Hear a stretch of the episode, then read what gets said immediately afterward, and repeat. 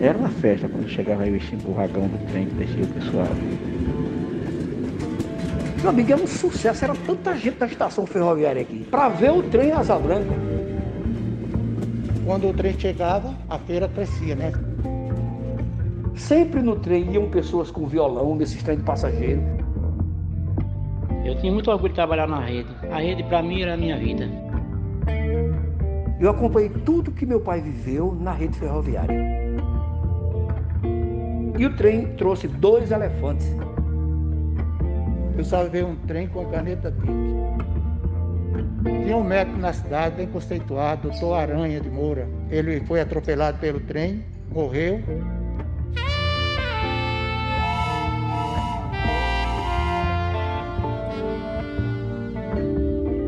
Essas são falas de pessoas que conheceram, trabalharam e que sentem saudades das locomotivas, Marias Fumaças e dos trens. Elas serão nossas convidadas em mais uma viagem. Eu sou Cris Xavier e te convido para embarcar novamente nesse trem, no segundo episódio do podcast Nossa História, Nossa Memória, temporada 2, intitulada Trilhas da Memória.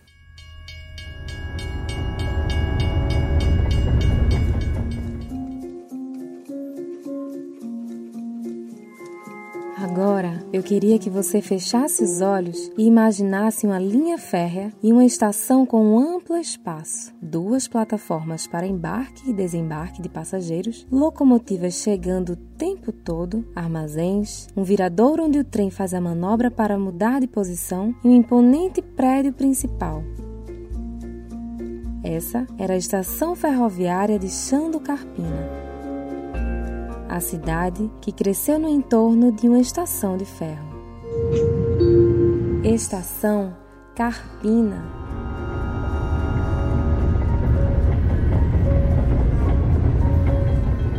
Preparados para a nossa próxima parada?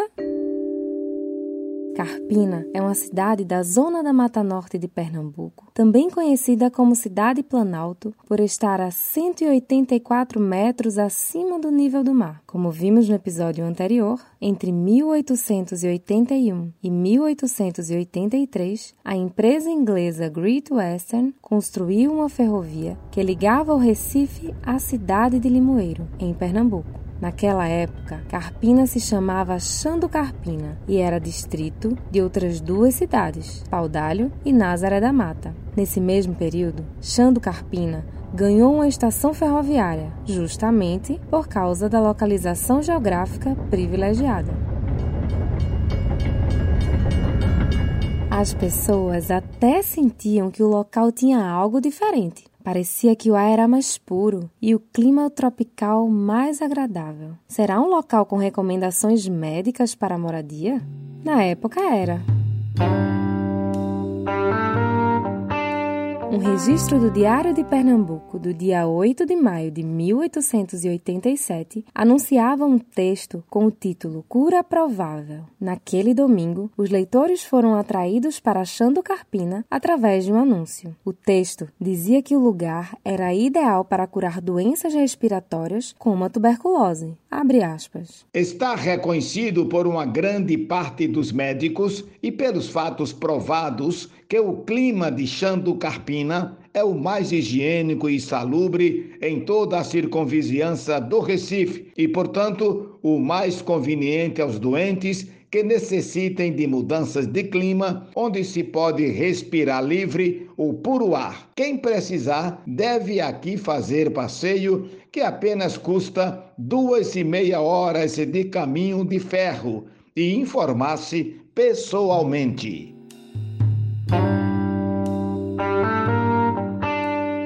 Na época, até o pai do famoso jornalista e empresário das comunicações, Assis Chateaubriand, veio comprovar a notícia. O doutor Francisco José Chateaubriand Bandeira de Melo viu a esposa Maria Carmen adoecer de tuberculose. O médico da família recomendou levá-la para um lugar alto e de clima seco. Francisco José se lembrou logo de Xando Carpina. Naquela época, a estrada de ferro tinha sido inaugurada recentemente. Em volta dela, só existia um pequeno comércio e muito mato. Não tinha casa para receber uma família tão rica. Mesmo assim, decidiram ficar.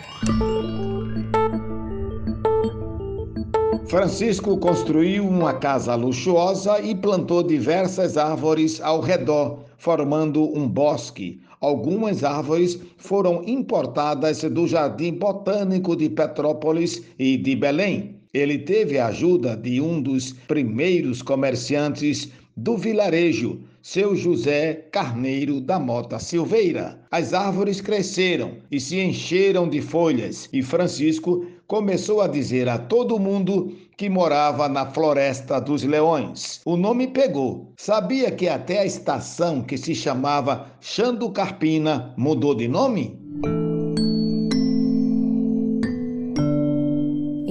1901, o Brasil já era república e o presidente da época, Afonso Pena, decidiu fazer uma excursão pelo Nordeste. E como ele chegou em Xando Carpina? De trem presidencial. Tem até uma foto dele nesse trem, como conta o radialista e comunicador Carlos Peruca. Aqui na, no comercial 2001 tem aquela lanchonete, tem uma foto de Afonso Pena, presidente do Brasil, aqui em Carpina, na estação. Inclusive ele foi até, ele colaborou para a luta da emancipação de Carpina, ele deu um conto de réis na época porque o, o, o, leão, quando veio para cá, esse leão para cá, quando trouxeram de Paris, não é? Não é? Aí tinha um livro de ouro na época. E foi o, o, o, o Chateaubriand, mostrou o livro ao, ao, Afonso Pena, presidente, e ele assinou e deu um conto de réis. Tem essa foto, ele todo de branco com a bengala, aqui em Carpina. Que bonito aquilo, rapaz. Tem um painel assim bonito na lanchonete, que tem essa foto que registra a chegada desse personagem ilustre aqui na estação ferroviária de Carpina. O doutor Francisco Chateaubriand conseguiu o apoio do presidente para trocar o nome do povoado. O leão de bronze, citado pelo comunicador Carlos Peruca, representa o leão do norte, em homenagem aos heróis de Pernambuco que lutaram na Revolução Pernambucana. A cidade e a estação ferroviária então mudaram de nome e passaram a se chamar Floresta dos Leões. Até hoje, o monumento que foi esculpido na França está instalado na Praça São José, ao lado da estação. Naqueles tempos, passar por lá quando chegava um trem era uma atração.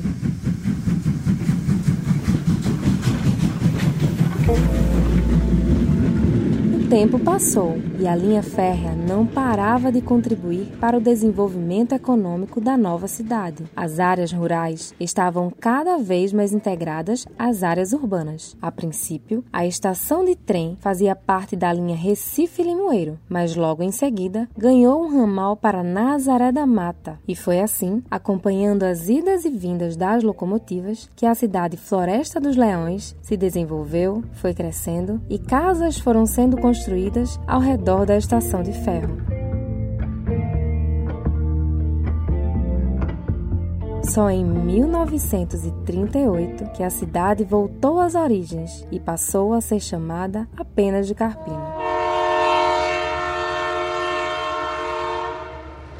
O trem literalmente chacoalhou a economia do local, que também ficou conhecido pela feira livre e pela venda de carnes, como conta o comunicador, escritor, pesquisador, presidente do Instituto Histórico e Geográfico de Limoeiro e coautor do livro Carpina, Terra do Leão do Norte, Sivaldo Venerando. O primeiro modal de transporte responsável por grandes mudanças estruturais para o processo de urbanização na Xando Carpina era ligado a esses fatores econômicos, sociais, que foi justamente a implantação de uma ferrovia que movimentou bastante a economia do então distrito de Xando Carpina. Começou ali o transporte feito através dos trilhos, de forma que permitiu a integração entre localidades. Por causa da estação, a cidade começou a atrair muitos trabalhadores, e é nesse contexto que chegam nossos personagens de hoje: trabalhadores, pesquisadores e admiradores da estação ferroviária de Carpina.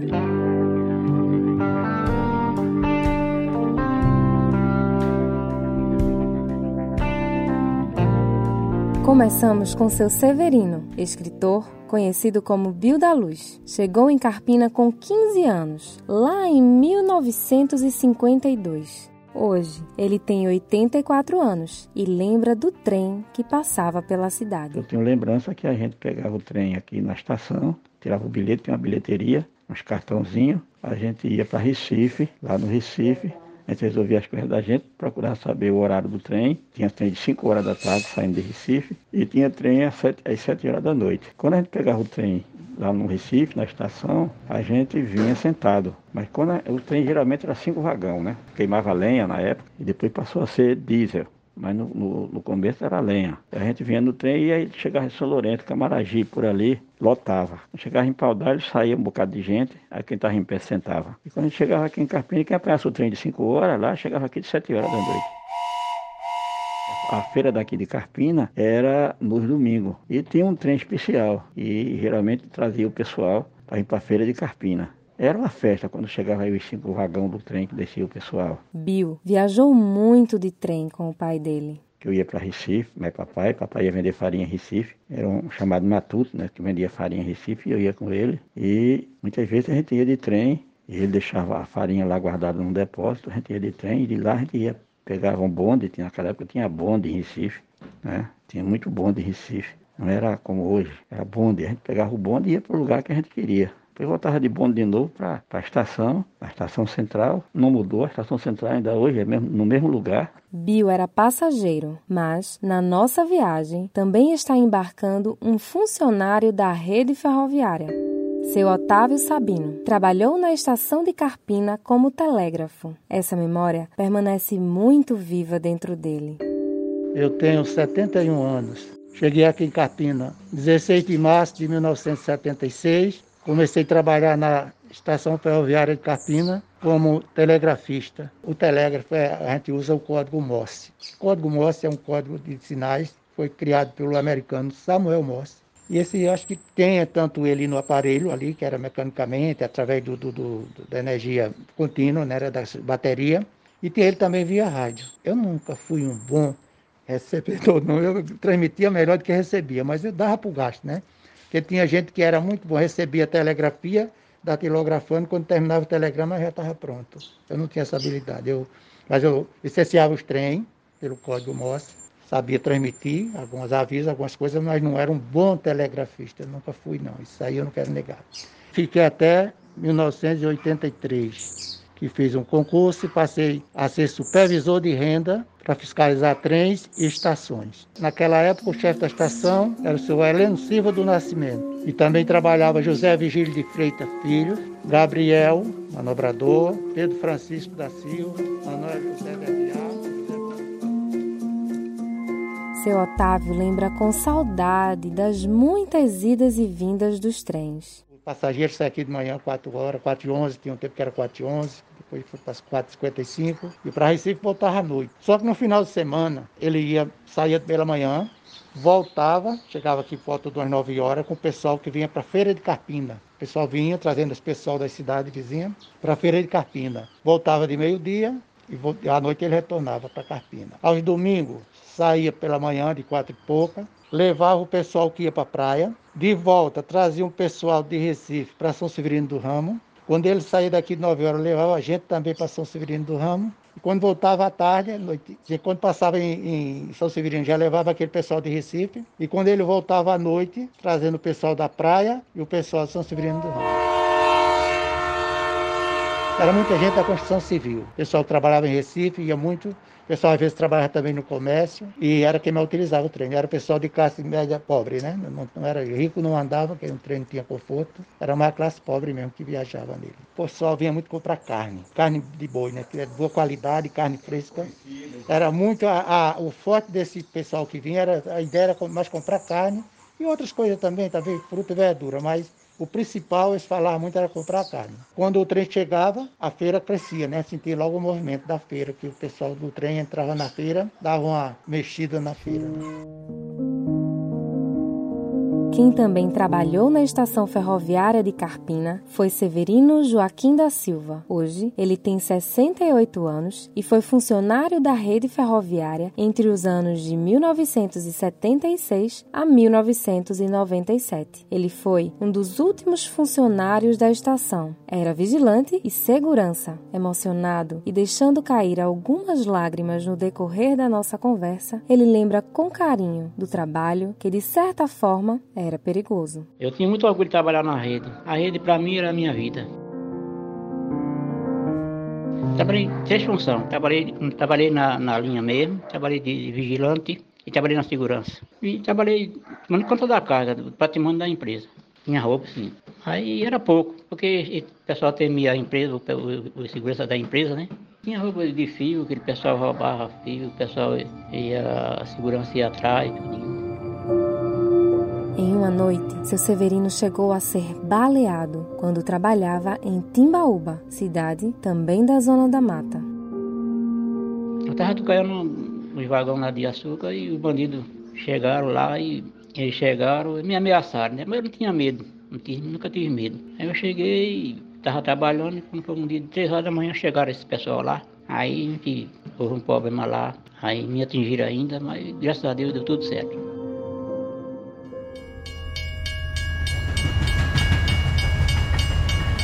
E você, tem curiosidade para saber como os trens que chegavam em Carpina eram por dentro? Quem vai nos guiar nesta inspeção é o comunicador Carlos Batista dos Santos, conhecido como Carlos Peruca. Ele é filho de João Batista dos Santos, que trabalhou como mestre de linha da estação. Os trens naquela época tinha restaurantes, era um vagão inteiro só dedicado a restaurantes. As mesas lado a lado, assim, frente a frente, com a mesa, tudo que colocava assim era tudo bem arrumado, tudo para não cair no balanço. E isso era diariamente. A comida era um negócio que você não esquecia nunca. O, o sabor daquele pessoal que fazia aquela comida de, de campo mesmo. Naquela época, os, quando começou a aparecer mais ainda a máquina diesel, que é a máquina, essa, essa composição agora, mas antes era uma, uma Maria Fumaça que chamava. E na época não tinha é, é, discriminação, que chamava assim máquina preta. Não era nada discriminação. Pela cor dela, ela era a lenha. Eu viajei muito naquelas máquinas com meu pai, muito. Eu lembro isso. Eu estou ouvindo direitinho. O pessoal colocando a lenha e era vapor, meu amigo. Sempre no trem iam pessoas com violão nesses trem de passageiro. E aquilo era uma festa. Aquilo era uma, era uma viagem, era uma festa. Cansativo, que não era tão confortável. Só lá na frente que tinha um vagão de primeira classe que tinha umas cadeiras cochoadas. Na época, tudo verde, com o emblema da rede ferroviária. A rede ferroviária, depois ela foi se estruturando com maquinários, com pessoas que tinham telégrafo e tinha telefone. Aqueles telefones que você tinha que fazer assim, uma, rodar assim, feito tá moendo um caldo de cana, para poder falar com as estações. Era ali onde se comunicava. Carlos Peruca foi praticamente criado na estação de trem. Sou filho de João Batista dos Santos e Augusta Henrique dos Santos. Meu pai foi mestre de linha da rede ferroviária por muitos anos, quase 40 e tantos anos, 50 anos. Na minha infância toda, eu acompanhei tudo que meu pai viveu na rede ferroviária. Foi dali onde eu fui criado. Meu pai, mestre de linha, corresponde a um cargo que ele, ele, ele gerencia toda a malha é, é, ferroviária de um trecho, de um ter, determinado trecho. No caso do meu pai, ele ficou responsável pelo trecho de São Lourenço da Mata até Itabaiana, na Paraíba. Tudo que acontecia na malha ferroviária era ele com a equipe. Ele, para se deslocar, naquela época, os mestres de linha, que hoje não existem mais, ele se deslocava num troller, que chamava aqui alto de linha. Era um carro a motor de Volkswagen, inclusive eu aprendi a dirigir nele. E ele se deslocava dele, verificando a estrada, o que acontecia na época, com os trens, com os pontilhões, que tinham muitos problemas na época. E nessa época, lá atrás, nos anos 60, 60 e 9, 70 por aí, a estrada de ferro ainda não era, como se diz na rodoviária, na, na, na pista normal, ainda não era asfaltada, era tudo a linha do trem, os dormentes que dividem, que bitolam, que a bitola era menor, chama bitola era largura, onde os trens andavam. Não tinha o asfalto, era tudo barro. E chegou um tempo que a rede ferroviária, isso foi no, no governo de Geisel, ministro Geisel, começou a asfaltar a estrada de ferro. E o asfaltar da estrada de ferro era o quê? Ela era colocar essas pedras que hoje tem, que tinham, né? As pedras. Eu sempre ia com meu pai no trem para o asfalto da estrada, os trens com aquelas caçambas carregadas de pedra e a máquina lá na frente. Geralmente eram duas máquinas. Aí o trem saiu daqui. Quando saiu e eu não fui meu amigo, eu saí correndo, o trem sai devagar de dentro da cidade. Eu saí correndo atrás do trem, gritando pelo meu pai. Eu esque... não esqueço disso nunca. Saí correndo atrás do meu pai, gritando. E claro que ele não ia ouvir. E não sei como foi, esse trem parou. Ele deve ter visto, porque o trem era o seguinte: a máquina ficava acima das carroças por causa da altura. Como era uma carroça baixinha, eu acho que de lá, quando ele olha para trás, me vê correndo na, na estrada, na linha do trem. Isso devagar, eu digo correndo, mas era devagar dentro da cidade. Ele parou, me pegou no braço e levou lá para a máquina. E eu fui também. Que não podia ir nesse, nesse momento. E eu fui acompanhar tudo isso. Eu ficava em cima da máquina lá vendo tudo aquilo. E aquilo passava um filme na cabeça. Esse foi um dos momentos mais marcantes. Foi ele parar o trem para voltar para me pegar, para me levar. E uma curiosidade: naquela época existia o trem pagador. Você tem noção do que era? Todo final de mês vinha uma composição com três vagões. Um dos vagões era a, era a estrutura para ficar o pessoal que trabalhava. Veja que atraso na época.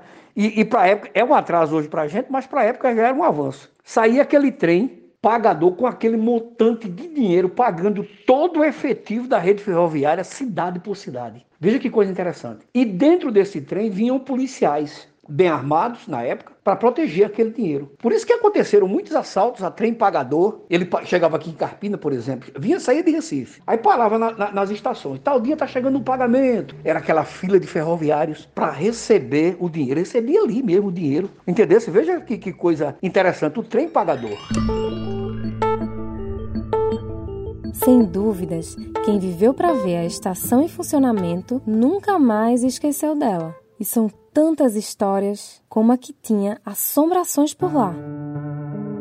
Vamos abrir espaço para mais um passageiro embarcar nessa nossa viagem? O jornalista e também coautor do livro Carpina, Terra do Leão do Norte, Paulo Ferreira uma frondosa jaqueira que havia no local, até que havia uma, uma, história que dizia que essa jaqueira era mal assombrada. À noite as pessoas tinham medo de passar por essa jaqueira porque conta-se que certa vez um homem conseguiu um, um, tirar uma botija debaixo dessa jaqueira. Então a partir dali essa jaqueira virou mal assombrada, mas essa jaqueira era um ponto de encontro de na é uma área de lazer das crianças. Muitos meninos iam ali jogar bola de gude, jogar bola de pano. Muitos senhores iam ali conversar, entende? Mas eu não sei o que aconteceu com, com essa jaqueira, que ela não existe hoje. Mas existe essa lenda. E essa jaqueira era no entorno da estação. Inclusive, nesse entorno da estação havia muitos vendedores ambulantes que vendem milho, água, é, doce, pipoca, enfim. Naquela época também havia. E Carpina, na, na época, era grande produtora de laranja Bahia. Havia também pessoas que vendiam água na quartinha. Acho que ninguém sabe disso. Inclusive, o copo era um copo único para todo mundo. Apenas se a pessoa que vendia água, depois que alguém tomava água, passava um pouquinho de água, jogava fora, o próximo vinha e bebia naquele copo. Então eram coisas muito interessantes que, que aconteciam no entorno de Carpina, enquanto esperava o trem. Aposto que muita gente bebeu água nesse copo, mas esse nosso convidado tem outra memória, uma lembrança que vem lá da infância. Você lembra a primeira vez que andou de metrô, por exemplo? Ele lembra a primeira vez que viu um trem. Imagina a cena, aquela Maria Fumaça chegando e tomando conta de todo o ambiente. Eu lembro quando eu era criança, foi a primeira vez que eu, que eu andei de trem. Eu acho que eu tinha de 5 para 6 anos e eu fui com a, a minha mãe para São Severino do Ramos. A minha mãe era muito religiosa e eu acho que foi, não sei se foi pagar alguma promessa ou se fazer alguma visita. Então, para mim, foi uma coisa muito bonita porque eu via que era parafernália toda. Então, tinha aquela emoção, aquela alegria, ao mesmo tempo aquele medo de criança, né? De estar naquela coisa que você nunca viu, mas muito confiante que eu estava segurando na mão da minha mãe. O trem não trazia só passageiros, cargas, malas, trazia também cultura de outros lugares. Clube Exploradores de Carpina que é o único clube tradicional de Carpina que tem mais de 100 anos, é o único clube, um dos poucos clubes aqui da região que ainda existe, é o Espanadores de Carpina. Quem foi que fundou? Na empresa Grito Western, né, que era responsável pela rede ferroviária, havia os trabalhadores chamados de espanadores, que eram os, os, trabalhadores da limpeza. Era aquele pessoal que era encarregado de quando o trem parava, eles saíam correndo para fazer a, a, limpeza do trem, espanando tudo, né? E quando chegava o, o dia de carnaval, aqueles três de carnaval, esses trabalhadores se juntavam iam, iam dançar e brincar. E foi um grupo desse pessoal que começou a ter a ideia de fundar um clube. E esse clube exatamente se chama Espanadores. Um presente que a rede ferroviária Gratuite deixou para a cultura de Pernambuco foi o, o Clube Espanadores de Carpina. O Clube dos Espanadores de Carpina existe ainda hoje.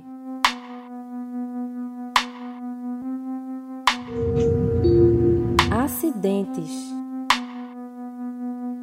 A história da estação de Carpina também é marcada por muitos acidentes, uns bastante conhecidos e outros nem tanto. Ninguém melhor que nossos convidados para contar sobre eles. Vamos começar pelo dia em que os elefantes arrastaram a árvore? Chegou o circo Garcia, quando o Circo Garcia chegou aqui, que foi saindo, eles trouxeram o trem, porque o trem tinha vários tipos de vagões que transportavam cargas de todo tipo. E o trem trouxe dois elefantes. Ele aqui, na, na aqui na, pertinho aqui da, do DR por ali, ele arrastou uma árvore. O trem parado para fazer a manobra, enquanto isso o elefante gente, muita gente olhando. E eles passavam. Era sucesso isso. Então o trem servia para tudo. Naquela época, os acidentes eram comuns. Isso em 70, 1970. Eu tô vendo direitinho quando che... esse acidente foi aqui perto de Timbaúba, um trem, que morreram mais de 60 pessoas. E quando terminou o acidente, veio o exército, bombeiro, tudo para proteger lá os negócios e o pessoal trabalhando. Quando terminou o resgate e tudo, a imprensa do Brasil todo estava aqui em Pernambuco. Até porque Pernambuco tinha sucursais dos grandes jornais e grandes revistas da época. Quando esse, os trens que, que viraram, que matou muita gente, veio para Recife, carregado em outros trens, passou aqui em Carpina,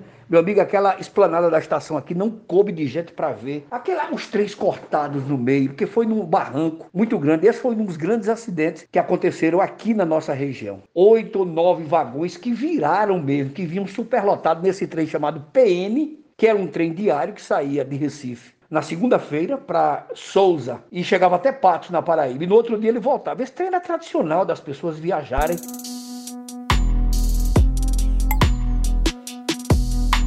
Você conhece a história do trem que se livrou de descarrilhar por causa de uma caneta? Nos conta melhor isso, senhor Otávio Sabino. Eu salvei um trem com a caneta BIC. Era virada de ano novo, não lembro bem o ano, final da década de, de 70. E o, ao amanhecer, o trem, um trem de carga ia subindo, chegando na estação, e o manobrador foi lá receber o trem, o farol, né, que dava aquele sinal, colocava o sinal, e o maquinista buzinava dizendo que estava recebendo. Se, se fosse cruzar, ele colocava o sinal vermelho, ele buzinava, ele colocava o verde, ele entrava devagar para cruzamento. Ele já estava declarando. O, o manobrador, quando fez sinal, o maquinista não saudou, não buzinou, e ele fez sinal, o manobreiro fez sinal para mim, que ia ficar naquela passagem ali que tem ali, primeira passagem ali que vem da praça. Aí o, o, o manobrador desesperado fazendo sinal para mim, aí vinha todos os dois dormindo um, o, o, maquinista, auxiliar, todos dormindo, né? deve ter passado a noite uma festinha, uma coisa. E quando se aproximou da plataforma, que eu estava com a licença, que era uma licença de papel, que a gente entregava ao maquinista para ele ir até a estação seguinte, no caso era Nazaré da Mata, eu vi ele postado assim, dormindo. E na hora do desespero, a única coisa, o recurso que eu tinha era a caneta no bolso, joguei a caneta no rosto dele, acertei, ele despertou, parou o trem lá na frente e veio desesperado, mas Otávio, o que a gente faz agora? Ele disse, você vai embora. Quem viu foi só eu, o manobrador. Não vou comunicar de você. Faça embora a sua viagem, toma licença. Ele ia virar na primeira, na primeira curva, ele ia virar. Ele ia capotar, descarrilhar o trem na primeira curva, que era um trem de carga, um trem pesado, e aquele sono ia durar ali, né?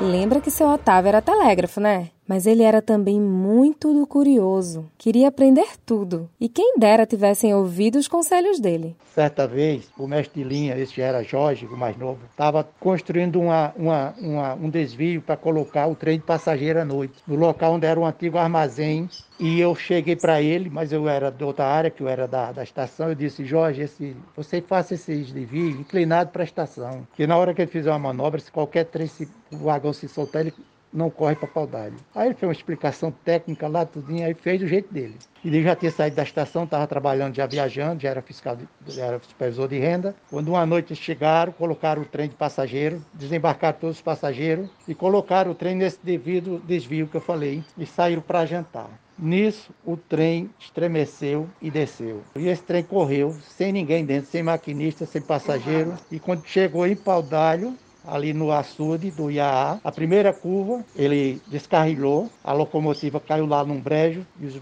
os carros de passageiros ficaram sobre os outros assim. Foi um acidente muito feio. Graças a Deus não houve nenhuma vítima, ninguém feriu, não tinha ninguém no trem na hora, nem tinha outro trem chegando.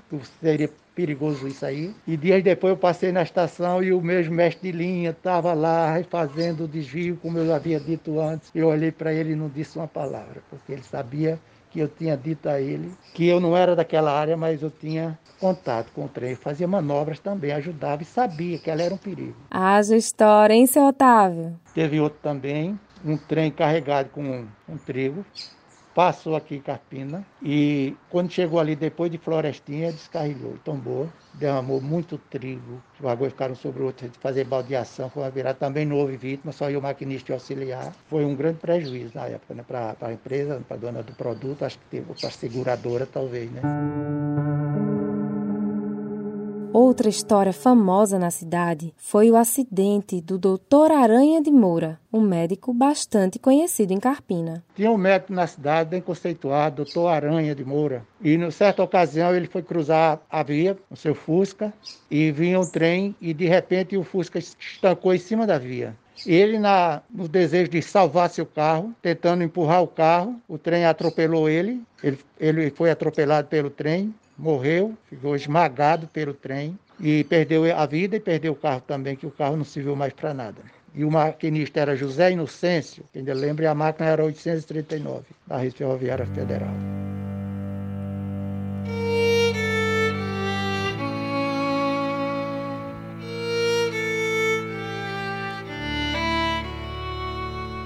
Quem conhece nossa história sabe que a estação no passado foi a glória para a nossa região. É patrimônio, é memória, é área de preservação, é momento de glória, de Carpina o coração. E que a urbanização começou com a ferrovia, segunda conexão mais importante que havia. Porém, veio o abandono e essa página apagou para os anais foi um dano que a história já registrou.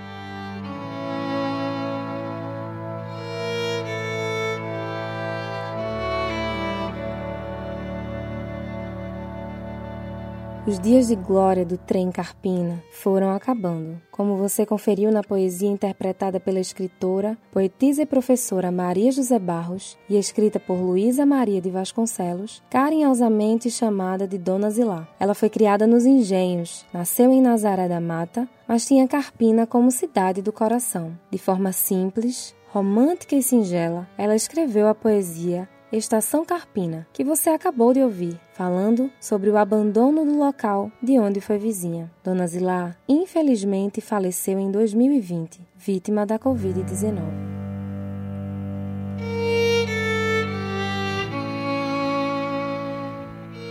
Partir da década de 1960, os trens foram caindo em desuso. As estradas estavam cada vez mais pavimentadas e chegou a PE 90 em Carpina. O transporte de passageiros começou a ser feito por ônibus e os trens transportavam apenas cargas. Com a mudança de políticas econômicas, alguns ramais foram tidos como antieconômicos e várias estações foram desativadas, entre elas Carpina.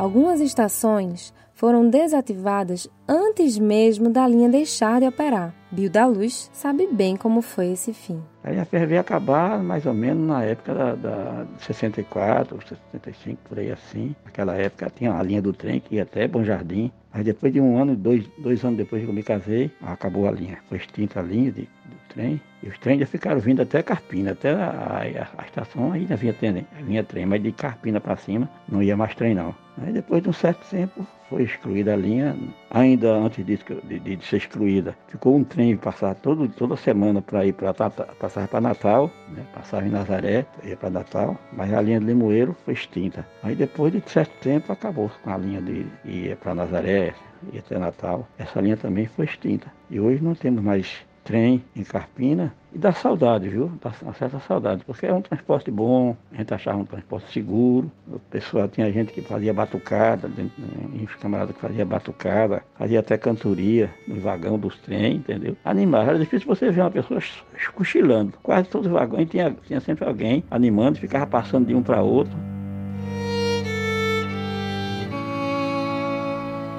E lembra que falamos que seu Severino Joaquim tinha sido um dos últimos funcionários da rede ferroviária? Ele recorda dela fechando as portas, época onde trabalhava na estação do Recife. E o pessoal, a rede estava admitindo o pessoal que tá, a, a rede tinha sido vendida e a gente começou a, a, trabalhar na segurança e o pessoal ficaram desesperados, porque tinha perdido emprego, estava saindo da empresa e a gente ficou lá até o final. O pessoal sendo demitido, demitiu uma uma parte hoje, emitir outra parte amanhã, que era muita gente. Era o pessoal entrando para fazer, para entrar para o escritório, para resolver alguma coisa. E o pessoal tudo bravo, re, re, revoltado, né? Porque perdeu o emprego. A gente trabalhava na segurança, ficava lá dando segurança para o engenheiro.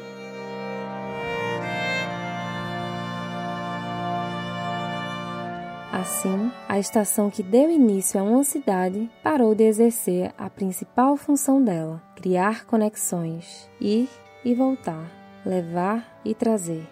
Até março de 1980, três trens ainda faziam a viagem Recife-Carpina. No mesmo ano, os trens fizeram a última viagem para a cidade.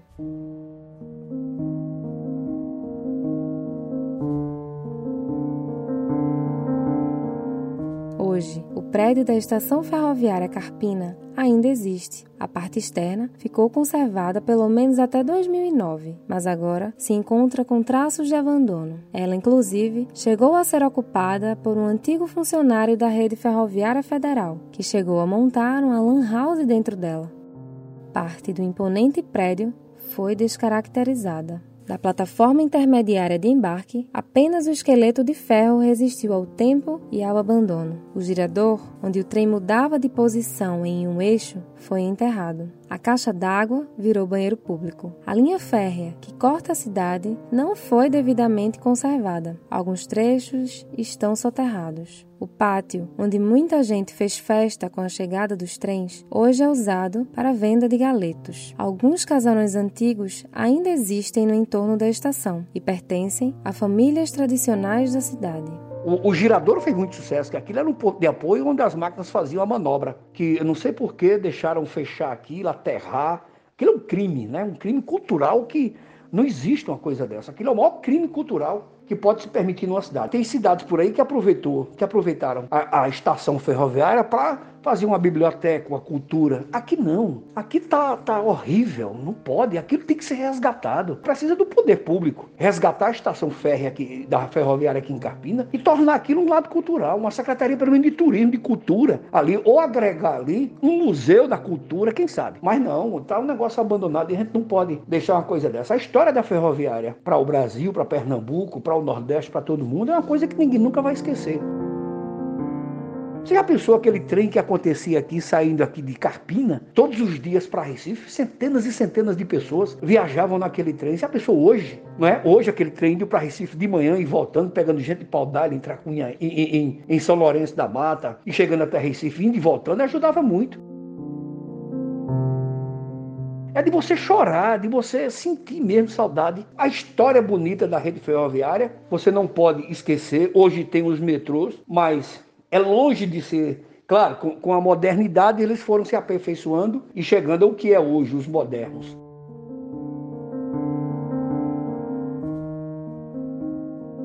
O que mais dói com esse abandono da, da ferrovia é você considerar o trabalho como quando ela foi construída. Não existia tecnologia, não existia essas máquinas de hoje. Aquilo era feito do trabalho braçal, carregado em carrinho de mão, feitos aterros, feitos cortes, construído tudo com suor humano. Quantas vidas perderam ali, quantos acidentes. E chega uma pessoa que isso foi uma canetada só. Eu me lembro do ministro, lá no começo do regime militar, Juarez Távora, disse assim, a frase, célebre frase dele, a estrada de ferro é o câncer do Brasil. E desativou vários ramais. Um deles foi o de Limoeiro, que era chamado ramal de Limoeiro, ramal do Brum, passava no Gol da Conceição, ramal de Garanhuns, contando aqui os de Pernambuco, e foram tantos outros pelo Brasil afora, né?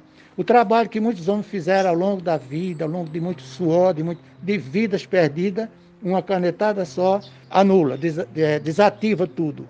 Agora, quanto à questão de ser viável, você basta olhar para a Europa, para a Ásia, para os Estados Unidos, e você vai ver lá um trem cortando aquele país, a coisa mais linda do mundo. O Brasil, um país continental, tanto que a gente necessita disso. Aquele trem Paris-Londres, né, que passa por baixo do Canal da Mancha. Praticidade do trem. Você pega um trem de Londres para ir para Paris, é mais rápido que você pegar um avião, fazer check-in, embarcar, e quando ou você chega primeiro no trem. A memória do trem precisa ser preservada.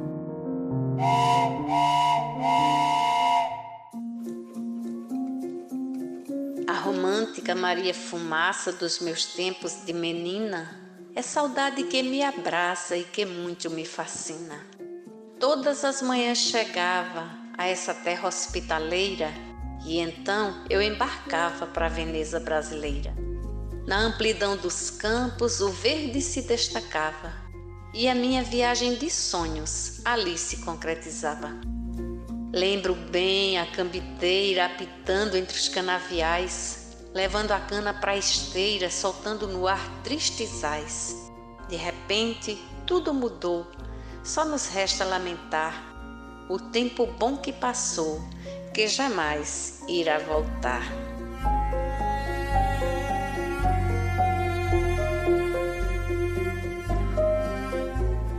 E é com essa poesia, O Trem da Saudade, de Luísa Maria de Vasconcelos, a Dona Zilá, interpretada por Maria José Barros, que fazemos mais uma parada. No próximo episódio, nossa viagem vai ser até Nazaré da Mata. E enquanto esse trem não sai, te convidamos para visitar nossas páginas nas redes sociais. Estamos no Instagram como arroba podcast Nossa História e no Facebook como Nossa História, Nossa Memória. Também estamos nos principais tocadores de podcast podcast. Não esqueçam de curtir, favoritar e compartilhar com amigos.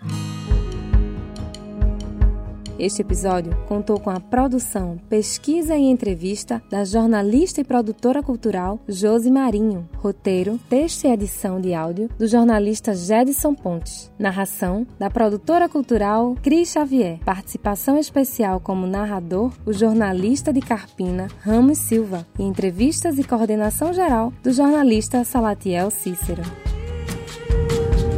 Até a próxima estação.